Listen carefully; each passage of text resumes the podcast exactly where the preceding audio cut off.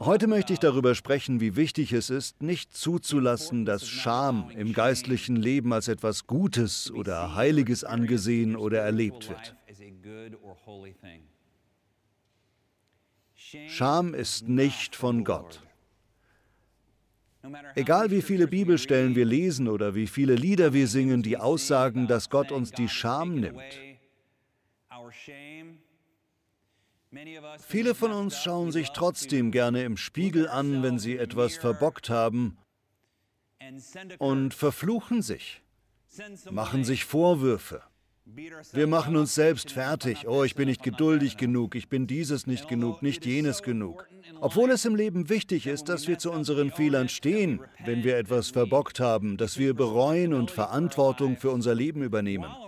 Es ist nicht Gottes Plan und nicht Gottes Bestes für unser Leben, sich in Scham zu suhlen.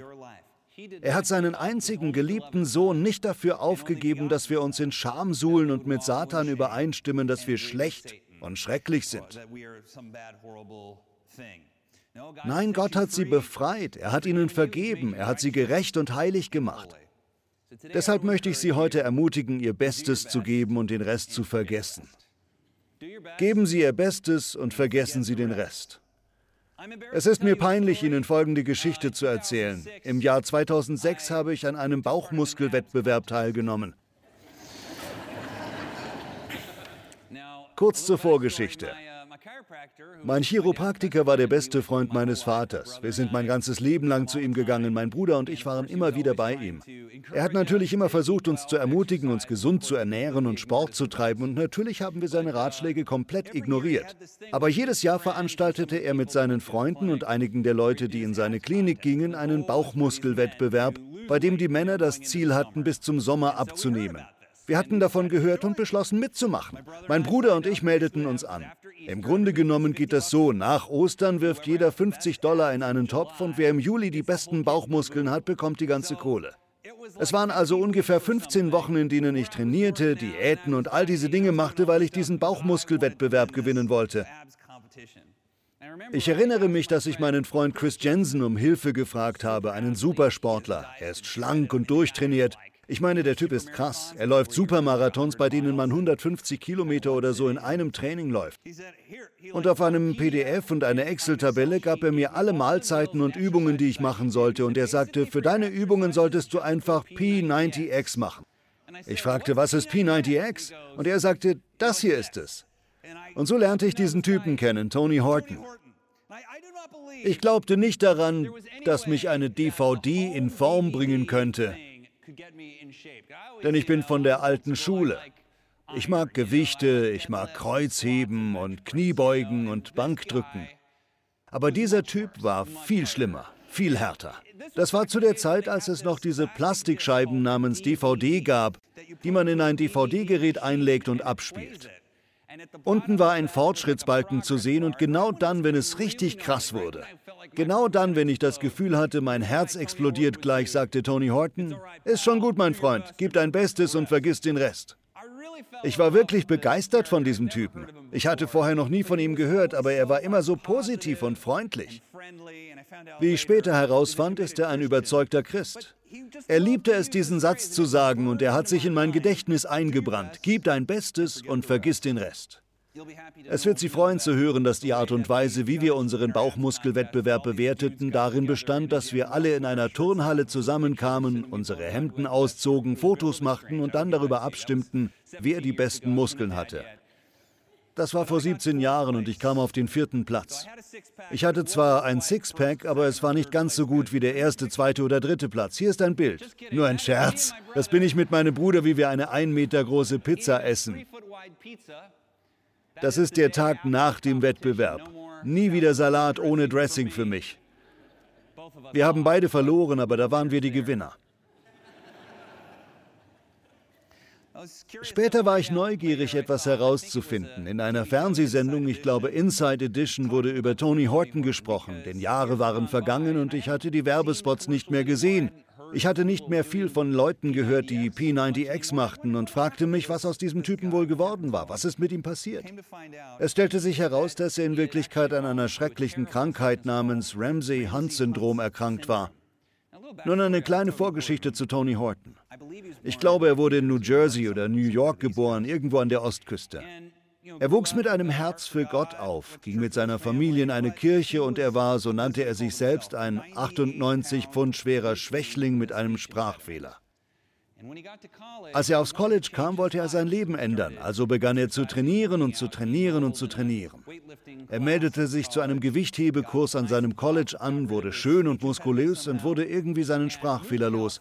Dann zog er nach Kalifornien und begann in seiner Garage mit Personal Training. Sein Training war so effektiv, dass er begann, Superstars anzuziehen. Eine lange Liste von Berühmtheiten ging zu ihm. Leute wie Usher und Bruce Springsteen. Aber einer, der wirklich herausstach, war Tom Petty. Für ihn war es sichtbar ein echter Kampf, die Übungen zu machen. Aber Tom Petty und Tony Horton wurden tatsächlich beste Freunde, was ich eine sehr schöne Geschichte finde. Natürlich wurde Tony Horton auf seine eigene Art sehr erfolgreich, aber wie Sie sich vielleicht erinnern, verstarb Tom Petty 2017 an einem Missgeschick mit einem verschreibungspflichtigen Medikament und das war sehr überraschend. Tony Horton sagt, dass das der Auslöser für die Krankheit, das Ramsey-Hunt-Syndrom war, eine Art Gürtelrose, die von Windpocken im Blut kommt und die Nerven angreift. Ich bin kein Arzt, aber so etwas in der Art ist das. Es greift die Nerven an und die Haut fühlt sich an bestimmten Stellen an, als würde sie brennen, besonders im Gesicht. Er hatte Ausschlag, ich glaube im Ohr, sodass sein Trommelfell in Mitleidenschaft gezogen wurde und er sich ständig unwohl fühlte und Schmerzen hatte. Das ging jahrelang so weiter und er konnte einfach nicht mehr weitermachen. Er sagte, dass die Schmerzen die ganze Zeit bei einer 11 von 10 waren und er konnte zwei Jahre lang fast nichts mehr machen. Aber wie in einer klassischen Geschichte hat Tony Horton das alles überwunden, sein Bestes gegeben und den Rest vergessen. Das ist eine schöne Geschichte. Tony Horton, wenn Sie gerade zuschauen, ich würde Sie gerne interviewen und Ihre Geschichte hören, was sie durchgetragen hat. Ich vermute, dass es seine Beziehung zu Gott war, die ihn durchgebracht hat. Ich weiß ja nicht, wie es Ihnen geht, aber wenn ich solche schweren Zeiten durchmache, denke ich immer nur an das eine. Ich schreie zu Gott, Herr, hilf mir. Und Gott erhört uns. Auch wenn nicht immer sofort alles weggeht, wenn wir es wollen, ist doch Gott bei uns. Er trägt uns durch. Das, was ich Ihnen heute weitergeben möchte, steht zwar so nicht in der Bibel, aber es könnte. Gib dein Bestes und vergiss den Rest. Ich meine das in Bezug auf Ihre Nachfolge und den Fortschritt, den Sie im Leben machen. Sie wollen ein besserer Ehemann oder eine bessere Ehefrau oder ein besserer Elternteil oder Großelternteil sein. Sie wollen besser sein in den Dingen, die sie anpacken, in der Arbeit ihres Lebens. Sie wollen in ihrem moralischen Leben besser sein und in Beziehungen zu Gott. Und in all diesen Dingen gibt es Zeiten, in denen wir versagen. Dann schauen wir in den Spiegel und sagen, natürlich hast du vergeigt, du bist so ein Versager, du bist dies und jenes. Vielleicht haben Sie solche Sätze schon von anderen religiösen Menschen in der Vergangenheit gehört. Das sind die schlimmsten, gemeinsten, grausamsten Dinge, die man hören kann, aber Gott sagt nichts davon zu ihnen. Er sagt ihnen heute, dass sie das loslassen sollen. Geben Sie Ihr Bestes und vergessen Sie den Rest. Er sagt ihnen, dir ist vergeben, du bist erlöst, vor allem bist du geliebt. Das Erlösungswerk von Jesus Christus hat sie zu einer neuen Schöpfung gemacht. Das spreche ich Ihnen heute zu. Wie oft wird Gott Ihnen noch vergeben? Es lohnt sich, diese Frage zu stellen. Gott wird Ihnen genauso oft vergeben, wie er Sie bittet, anderen zu vergeben. 70 mal 7 mal 7 mal 7 mal 7. Ist das nicht verschwenderisch? Ist das nicht leichtsinnig? Ist das nicht ungerecht? Die Antwort ist absolut. Es ist buchstäblich wie ein Computerhack. Es ist wie ein Schummelcode für unser geistliches Leben. Nicht, dass wir sündigen oder Mist bauen wollen, aber wir haben immer etwas, auf das wir uns stützen können. Das Kreuz, das unsere Vergangenheit wegwischt und uns einen Neuanfang ermöglicht. Lassen Sie das los, denn Gott liebt neue Versuche. Er liebt es. Gott liebt es zu sehen, wie sie sich wieder aufrappeln, nachdem sie es vergeigt haben. Ja, wir müssen uns mit den Fehlern auseinandersetzen, die wir gemacht haben, und wir müssen die Verantwortung für unser Leben übernehmen. Aber Gott hält zu ihnen. Gott sieht immer ihr Potenzial. Gott sieht das Beste in ihnen. Welcher Landwirt würde auf sein Feld gehen und sich die Ernte anschauen und nicht das Potenzial sehen, das vor ihm oder vor ihr liegt? Welcher Bauer sagt denn, oh Mann, ich hoffe, der Baum wird nicht besser. Meine Güte, ich hoffe, der Baum trägt keine Früchte. Ich hoffe, dass er einfach aufhört zu wachsen. Gott würde das nie sagen und er sagt uns in so vielen Gleichnissen, dass wir wie in einem Garten Früchte tragen sollen. Dass es das ist, was Gott in uns sieht. Fruchttragende Wesen, die sein Reich und sein Leben weitertragen. Hören Sie auf, sich in Scham zu suhlen und leben Sie aus dem Glauben und aus dem, was Gott über Sie sagt. Dass Sie erlöst, erneuert, wiederhergestellt sind und dass Ihnen vergeben wurde. Lassen Sie alles los, geben Sie Ihr Bestes und vergessen Sie den Rest. Niemand sonst kann in Ihrem Leben sehen, was Gott darin sieht. Ein weiser Mann sagte einmal, jeder kann die Kerne in einem Apfel zählen, aber nur Gott kann die Äpfel in einem Kern zählen. Sie wissen, was das bedeutet, oder? Sie wissen, was das heißt. Wie bei einem einzigen kleinen Samen. Sie nehmen einen Apfel, schneiden ihn auf und zählen acht, neun, zehn Kerne. Aber sehen Sie sich den Samen an. Gott kann das Ding sehen und sagen, wow, da sind Tausende, Zehntausende von Äpfeln in deiner Hand hier. So kann Gott sie sehen. Er sieht ein Samenkorn, das voller Äpfel ist. Alles, was er tun muss, ist in die Erde zu kommen, zu sterben, von der Erde, in der er sich befindet, genährt zu werden und vom Landwirt gepflegt zu werden. Dann wird er Früchte tragen. 30-fach, 60, 100-fach. Ist das nicht eine gute Nachricht? Das ist es, was Gott von ihrem Leben will. Dass sie alte Gewohnheiten loswerden, sich nicht darin suhlen und zu einer neuen Schöpfung gemacht werden. Gott ist für sie. Er möchte, dass sie ein fruchtbares Leben voller Freude und Mitgefühl für ihre Nächsten führen und sich nicht in Scham suhlen. So steht das im Buch Jesaja in Kapitel 1, das wir heute lesen. Dies ist eine von Hunderten, im wahrsten Sinne Hunderten von Bibelstellen, die uns sagen, dass wir in Gottes Augen völlig neu sind. Er fordert uns auf, das Richtige zu tun und er fordert uns auf, uns so zu sehen, wie Gott uns sieht. Rein wie Schnee. Wascht euch, reinigt euch von aller Bosheit. Lasst eure Gräueltaten, hört auf mit dem Unrecht, lernt wieder Gutes zu tun. Sorgt für Recht und Gerechtigkeit, Tretet den Gewalttätern entgegen und verhelft den Waisen und Witwen zu ihrem Recht. Kommt, wir wollen miteinander verhandeln. Gott sagt, kümmern wir uns darum, ja? Setzen wir uns an den Tisch und diskutieren wir, sagt der Herr. Selbst wenn eure Sünden blutrot sind, sollt ihr doch schneeweiß werden. Sind sie so rot wie Purpur, will ich euch doch reinwaschen wie weiße Wolle. Wenn ihr mir von Herzen gehorcht, dann könnt ihr wieder die herrlichen Früchte eures Landes genießen. Ich liebe diesen Text. Wenn die Bibel von weiß wie Schnee redet, geht es natürlich nicht um irgendeinen Vorteil der Farbe weiß, es geht nicht um unsere Hautfarbe oder irgendwas dieser Art. Es geht um die Erfahrung, die man macht, wenn Schnee fällt und frisch und pulverig vor einem liegt. Vielleicht waren Sie schon einmal am Big Bear oder im Yosemite Park oder auf einem der schönen Berge, die wir hier haben. Wo auch immer Sie herkommen, Sie waren auf einem schönen Berg und am Morgen war es trocken und es war nichts da. Dann gibt es ein windiges Geräusch in der Nacht, während Sie schlafen und Sie wachen auf und sehen den Sonnenaufgang auf frischem, weißem Schnee. Wussten Sie übrigens, dass es in Jerusalem schneit? Jerusalem liegt auf einem Berg. Es ist ein kleiner Berg, der etwa 800 Meter hoch ist. Ich würde gerne mal hinfahren und Schnee in Jerusalem sehen. Aber natürlich bedeutet weißer Schnee, dass er makellos ist. Es bedeutet, dass er rein ist. Es bedeutet, dass man eine Hand davon nehmen kann und essen kann. Es bedeutet, dass man ihn nehmen und als Ball in das Gesicht der Geschwister werfen kann, ohne dass ihre Augen schmutzig werden. Aber man läuft auch durch die Gegend und sieht Schnee, der eine andere Farbe hat, zum Beispiel gelb. In dem Film Monster AG gibt es den bezaubernden Schneemann, der eigentlich der abscheuliche Schneemann sein sollte. Aber er streicht das, er setzt das durch bezaubernd und serviert gelbe Eistüten. Er sagt, nein, nein, das sind Zitronen. Wenn man also Schnee sieht, der irgendeine Farbe hat, ob rot oder gelb oder irgendwas anderes, dann ist er nicht rein. Aber Gott sagt, so ist ihr Leben. Schnee hat etwas, oder? Sogar die Art, wie er alles klingt, ist wunderschön. Das ist das Bild, das Gott für uns hat, ganz frisch, nagelneu, wie ein Baby, wie ein neues Leben, das er in uns erweckt.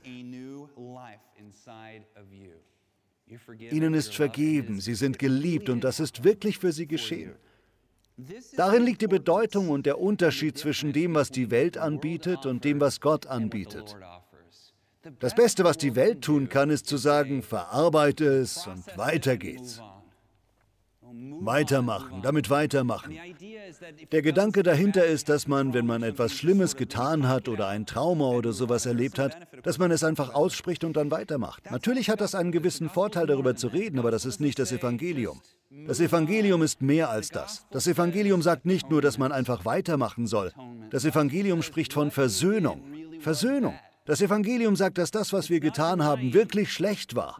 Es leugnet nicht, dass vielleicht einige der Dinge aus unserer Vergangenheit, die uns beschäftigen, etwas, das wir gesagt oder getan oder gestohlen oder was auch immer haben, dass es schlecht war. Es war schlecht. Aber es bedeutet, dass all das und noch viel mehr gekreuzigt und mit Christus gestorben ist. Sie haben in ihrer Taufe durch den Glauben buchstäblich den Platz mit Jesus getauscht. Er hat all die Dinge, die sie nicht mögen, all die Fehlversuche, all die Dinge, die sie getan haben, auf sich genommen und sie wurden eine neue Schöpfung. Es wurde buchstäblich am Kreuz getötet. Es ist buchstäblich gestorben und wurde ans Kreuz gehängt, damit sie eine neue und frische Schöpfung sein können. Was das für uns in unserer Seele tut, ist etwas anderes als das, was die Welt uns anbietet, einfach weiterzumachen. Wenn man als säkulärer Mensch weitermacht, dann hat man seine Taten unbewusst immer noch bei sich. Äußerlich lächelt man, doch man weiß, dass man diese Sache in sich trägt. Aber als gläubiger Mensch kann man im wahrsten Sinne sagen, dass diese Person weg ist. Tot. Sie ist tot. Auch wenn es gerade gestern erst passiert ist, selbst wenn es auf dem Parkplatz hier vor der Kirche passiert ist, als Sie reinkamen, übergeben Sie es an Gott und er vergibt Ihnen. Ist das nicht wunderbar? Was für ein erstaunliches Geschenk. Was für ein unglaubliches Geschenk. Das heißt natürlich nicht, dass wir alles verachten und einfach tun sollen, was wir wollen, sondern es bedeutet vielmehr, dass wir uns nicht schämen sollen, sondern Gottes Vergebung spüren und dann unser Bestes geben sollen, um wie Christus zu leben und unseren Nächsten zu vergeben, so wie Jesus Christus uns vergeben hat. Ich möchte Ihnen eine Geschichte erzählen, die nicht sehr presbyterianisch ist. Ist das in Ordnung? Ich war mit einem guten Freund von mir, einem sehr guten Freund und seiner Tochter außerhalb des Staates. Ich war bei ihnen zu Besuch und er erzählte mir eine Geschichte über dämonische Besessenheit, die er in den 80er Jahren erlebt hatte. Heute ist er ein erfolgreicher Geschäftsmann, aber er engagiert sich viel in übergemeindlichen Diensten, betet für Menschen und hilft Menschen, die keine Bleibe haben. Er gibt ihnen manchmal ein Zimmer in seinem Haus. Er feierte einen Versammlungsgottesdienst in seinem Haus und es kam ein Mann herein, von dem er behauptete, er sei ein Besessener gewesen. Eine von Dämonen besessene Person. Mitten im Gottesdienst begann dieser Mensch etwas zu zeigen. Mache ich irgendjemand Angst? Dieser Mann begann Auswirkungen des dämonischen Geistes zu zeigen, und zwar so sehr, dass er sich wand und schrie und Schaum vor dem Mund hatte. Und es waren vier erwachsene Männer nötig, um ihn festzuhalten. Die Leute wollten für ihn beten. Kurz bevor sie das taten, sprach der Mann, mit dem ich redete, ein kleines Gebet über sich selbst. Er sagte, wenn ich mich jetzt dieser dunklen Sache stelle, Herr, vergib mir meine Schuld. Er wollte einfach als Mensch, dem vergeben wurde, diese Herausforderungen annehmen. Also, Herr, vergib mir meine Schuld. Und als sie anfingen, für den Mann zu beten, begann der Dämon in diesem Mann all die geheimen Sünden der Männer zu nennen, die ihn festhielten. Der Mann erzählte mir, dass er selbst auch geheime Sünden hatte, die nun offenkundig werden sollten, von denen aber damals niemand wusste und die demütigend und peinlich gewesen wären. Dieser Mann, der festgehalten wurde und für den gebetet wurde, zeigte auf drei der Männer und fing an, bestimmte verborgene Sünden aus ihrem Leben zu nennen. Aber als er zu dem vierten Mann kam, das war der Mann, mit dem ich sprach, sagte er nichts. Der meinte darauf, und seine erwachsene Tochter war dabei, ich glaube, weil ich so gebetet habe, konnte er meine Schuld nicht mehr sehen. Aber seine Tochter sagte zu Recht, nein, Papa, es ist nicht so, dass er sie nicht mehr sehen konnte, sie war einfach nicht mehr da. Sie existierte nicht mehr, verschwunden, einfach so. Das ist das Evangelium. Das ist das Evangelium. Ein einfaches, ein ganz einfaches Gebet. Herr, vergib mir. Er würde ihnen so gerne vergeben. Er sagt einfach, das war alles, was du brauchst. Bumm, kein Problem, vergeben. So ist das Herz Gottes. Ist das nicht ein unglaubliches Geschenk? Es ist kein Wunder, dass sie Gottes geliebter Schatz sind, denn sie sind sein Kind. Kein Wunder, dass er es nicht erwarten kann, aus ihnen eine neue Schöpfung zu machen. Frischen weißen Schnee. Voller Leben, völlig rein, vollständig vergeben, ein unbeschriebenes Blatt. Ihr ganzes Leben liegt vor ihnen. Das ist es, was Gott ihnen anbietet. Das ist Gottes Angebot. Wollen Sie das nicht annehmen? Nichts hält Sie davon ab, dieses Gebet jetzt in Ihrem Herzen zu sprechen. Nichts hält Sie davon ab, auf Ihre eigene Weise still zu sagen, Herr, vergib mir. Ich bin tot für das alte Leben. Mach mich zu einem neuen Menschen. Nichts hält Sie davon ab, das jetzt zu tun. Und wenn sie das tun, ändert sich etwas sehr radikal in der geistlichen Welt, das Auswirkungen auf die materielle Welt hat, die wir sehen und messen können. Ihr seid die Gerechtigkeit Gottes in Christus Jesus. Er, der keine Sünde kannte, wurde zur Sünde, damit ihr die Gerechtigkeit Gottes genannt werden könnt. Es wäre komisch, in den Spiegel zu schauen und zu sagen, ich bin die Gerechtigkeit Gottes. Das fühlt sich nicht richtig an, oder? Das klingt ja so, als ob wir aufgrund unserer Taten perfekt wären. Aber nein, ich bin die Gerechtigkeit Gottes, denn es ist fast als wäre ein Zauber über mich gekommen, der alle Sünden, Ketten, Lasten und alles andere in einem Augenblick weggewaschen hat. In einem Wimpernschlag wurde ich völlig neu gemacht durch die Kraft des auferstandenen Jesus Christus. Sie sind heilig, heilig. Heutzutage mögen wir dieses Wort nicht. Das ist kein sehr modernes Wort, oder? Heilig. Ich bin heilig. Zunächst würde ich gerne sagen, dass das Wort heilig eigentlich, wenn wir ganz genau sein wollen, nicht gleichbedeutend mit rechtschaffen ist. Wussten Sie das? Heilig bedeutet nicht rechtschaffen. Das Wort Kadosh ist ein hebräisches Wort, das wir oft mit sakral oder heilig übersetzen. Es bedeutet nicht rechtschaffen. Dennis Rodman, erinnern Sie sich an ihn? Dennis Rodman ist heilig. Sie denken sich vielleicht, wow, warte mal. Wissen Sie noch, wer Dennis Rodman ist? Wir sprechen heute über Basketballspieler. Wenn Sie Stephen Curry nicht kennen, dann kennen Sie auch Dennis Rodman nicht. Nehme ich an. Er ist der Typ, der überall Piercings hat. Er hat verrückte Haare und Tattoos, er trägt Kleider und flucht viel. Er ist mit King Jong-un befreundet und er ist einfach komisch, oder? Er hat ein ziemlich verkorkstes Leben. Dennis Rodman ist heilig. Wissen Sie warum? Das Wort heilig bedeutet nicht unbedingt rechtschaffen. Es bedeutet abgesondert. Es bedeutet anders. Wenn Sie ein Wort für Dennis Rodman hätten, wäre es wahrscheinlich einzigartig oder sogar seltsam. Die Bibel nennt uns ein besonderes Volk, ein sonderbares Volk, richtig? Heilig bedeutet nicht unbedingt rechtschaffen. Es bedeutet, dass man offensichtlich anders ist als alle anderen. Man ist abgesondert. Andere wissen, dass man anders ist. Deshalb waren den Juden so viele Dinge geboten, die ihnen nicht wirklich ein moralisches Gefühl vermittelt haben. Warum muss ich seltsame Kleidung und alberne Hüte tragen? Warum muss ich mein Haar auf eine bestimmte Weise frisieren? Und warum muss ich all diese Dinge tun, die die Welt nicht unbedingt zu einem besseren Ort machen? Der Grund dafür ist, dass Gott wollte, dass sie anders aussehen als die Kultur. Er wollte nicht, dass sie sich angleichen. Er wollte, dass sie anders sind. Das bedeutet es, heilig zu sein. Heilig im biblischen Sinne bedeutet gerecht, aber es bedeutet, dass die Gerechtigkeit, die man lebt, dass das Leben, das man führt, offensichtlich jeder kennt. Jeder weiß, dass man anders ist, denn wer sonst würde seinen Feinden auf diese Weise vergeben? Wer sonst würde so viel Glauben und Vertrauen in Gottes Wort haben? Das ist so wichtig. Wir leben ja übrigens in einer Welt, in der, so denke ich, jeder heilig sein will. Wie man in der Mode sieht, will jeder auffallen, jeder will einzigartig sein. Aber wenn Sie einzigartig sein wollen, vertrauen Sie einfach auf das Evangelium. Sie sind in Gott schon einzigartig genug.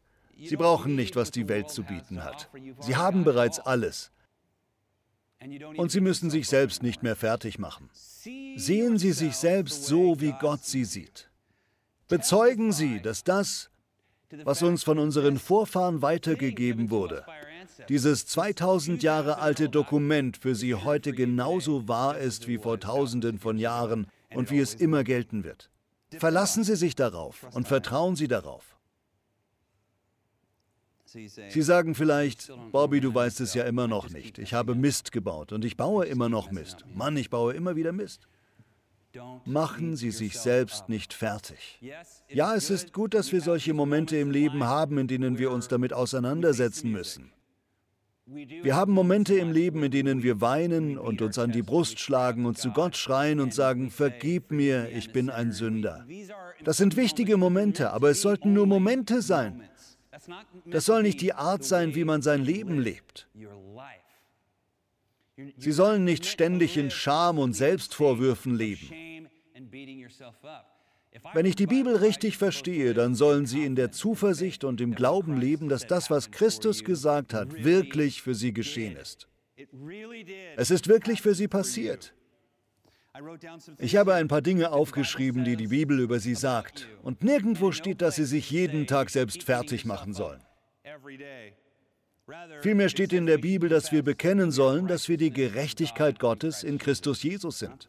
Dass wir uns so sehen sollen, wie Gott uns sieht. Wissen Sie, was Gott in ihnen sieht? Er sieht eine neue Schöpfung, einen Teilhaber an der Herrlichkeit des Himmels, einen Nachkommen Abrahams. Sie sind ein Soldat Christi. Sie werden vom Geist geführt. Sie sind der Leib Christi. Sie sind ein Erbe der Verheißung des Bundes. Sie sind Gottes geliebtes Werk. Sie sind ein Verwalter der Geheimnisse des Allerhöchsten. Sie sind ein Haus des Heiligen Geistes. Sie sind ein Königskind. Sie sind die Gerechtigkeit Gottes und sie sind das Licht der Welt. Lassen Sie Ihr Licht vor den Menschen leuchten und glauben Sie, dass das für Sie wahr ist. Das ist es. Gott hat Sie niemals den Ankläger der Geschwister genannt. Dieser Name ist für den Feind reserviert. Sie sind die Gerechtigkeit Gottes in Christus Jesus. Mann, ich wünschte, ich könnte Ihnen vermitteln, wie sehr Gott Sie liebt, wie sehr er es liebt, Ihnen zu vergeben, wie sehr er es liebt, Sie aufzurichten, wie sehr er es liebt, wenn Sie in Ihrer Nachfolge und in Ihrem Leben und in all den Dingen, die wichtig sind, Fortschritte machen. Er liebt Sie so sehr. Er liebt es nicht, Ihnen gute Dinge vorzuenthalten. Er liebt Glauben. Er liebt es, wenn Sie ihm vertrauen. Er liebt es, wenn Sie einfach nur das Richtige tun. Er ist so sehr für Sie. Sein Herz quillt über vor Leben und Liebe für Sie. Und das ist die gute Nachricht. Was ist das doch für eine gute Nachricht? Es ist so eine gute Nachricht, dass diese Wahrheit durch dunkle Dinge vor uns verschleiert wurde. Aber Gott sagt es Ihnen sogar jetzt, mein Freund. Gott liebt Neuanfänge. Also lassen Sie es hinter sich, geben Sie Ihr Bestes und vergessen Sie den Rest. Herr, wir lieben dich. Wir bitten in Jesu Namen, dass wir das heute wirklich spüren. Zuerst sagen wir, vergib uns. Wir bitten dich, vergib uns und hilf uns, unsere Nächsten so zu vergeben, wie du uns vergeben hast. Hilf uns, unsere Unversöhnlichkeit und Bitterkeit, die wir gegenüber was auch immer haben, loszulassen und befreit davon zu leben. Hilf uns zu erkennen, wie sehr du uns liebst, Herr. Hilf uns zu erkennen, dass wir nicht alles selbst hinbekommen müssen. Vater, wir lieben dich und wir danken dir. Und wir sind dankbar für das gute Werk, das du für uns getan hast. Im Namen Jesu. Amen.